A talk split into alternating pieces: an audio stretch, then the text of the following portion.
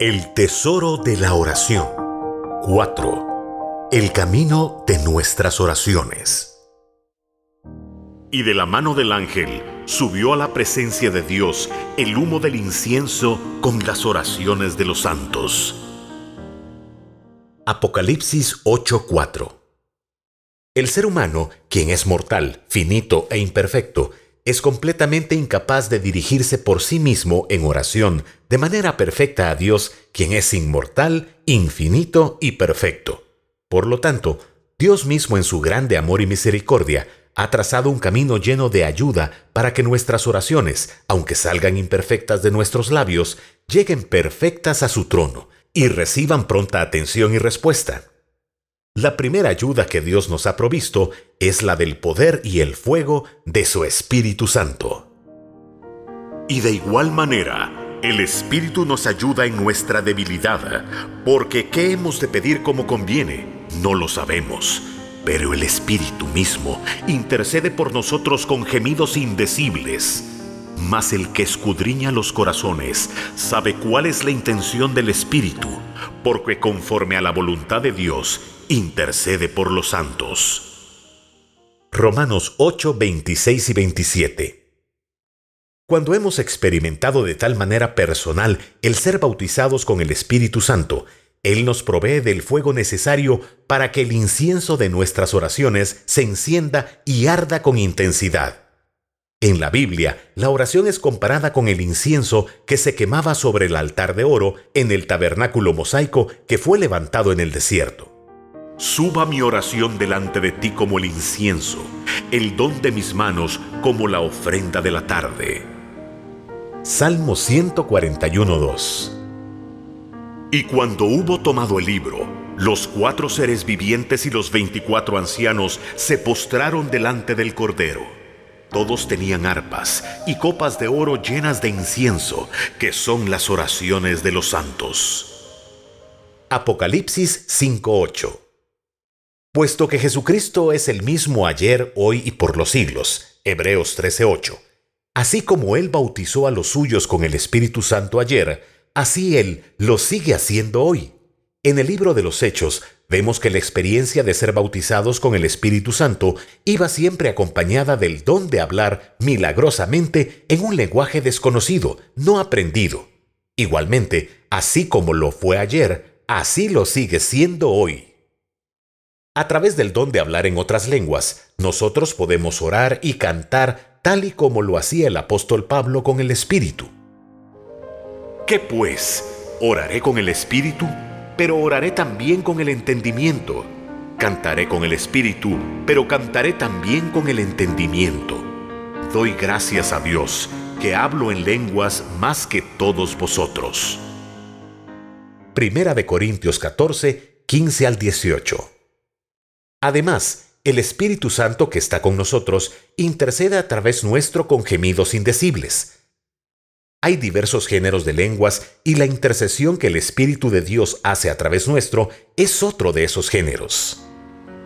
A otro el hacer milagros, a otro profecía, a otro discernimiento de espíritus, a otro diversos géneros de lenguas y a otro interpretación de lenguas. Primera de Corintios 12:10. Cuando el Espíritu Santo intercede a través nuestro, Él lo hace de manera perfecta y efectiva, ya que lo hace conforme a la voluntad de Dios, y sin tener que pasar por el filtro de nuestro propio y limitado razonamiento humano. Así es que, por supuesto, podemos orar a Dios sin la necesidad de haber sido bautizados con el fuego del Espíritu Santo, pero nuestras oraciones no llevarán consigo el fuego que nos es provisto por la tercera persona de la Trinidad. Debemos orar con el entendimiento, y esto también lo podemos hacer con fuego y con celo, pero también debemos orar en el Espíritu y permitir que el Espíritu Santo de Dios, de manera sobrenatural, haga oraciones vivas y ardientes a través de nosotros. Más adelante ampliaremos este tema con mayor detalle. Cuando el incienso de nuestras oraciones comience a arder, nos encontraremos con el siguiente nivel de ayuda que el Señor ha provisto para nosotros, esto es, a los ángeles. ¿no son todos espíritus ministradores enviados para servicio a favor de los que serán herederos de la salvación? Hebreos 1:14 y de la mano del ángel subió a la presencia de Dios el humo del incienso con las oraciones de los santos. Apocalipsis 8:4 Los ángeles toman nuestras oraciones en sus incensarios y las llevan hasta el altar de oro, el cual se encuentra delante del trono de Dios en los cielos. Una vez en el altar, nuestras oraciones se encontrarán con la final y más grande ayuda. El Señor Jesucristo mismo y sus propias oraciones por nosotros. Él es nuestro fiel sumo sacerdote, quien intercede a favor nuestro a la diestra del Padre.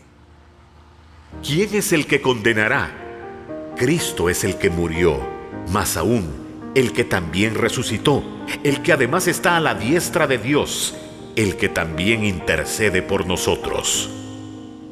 Romanos 8:34 porque no tenemos un sumo sacerdote que no pueda compadecerse de nuestras debilidades, sino uno que fue tentado en todo según nuestra semejanza, pero sin pecado.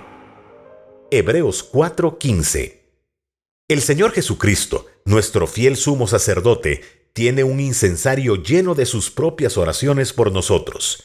Cuando Él ve al ángel llevando el incienso de nuestras oraciones, Jesús le entrega el incienso de las suyas propias, para que lo añada al incienso de las nuestras. Entonces el ángel toma nuestras oraciones mezcladas con las de Jesús y las lleva a la presencia de Dios el Padre.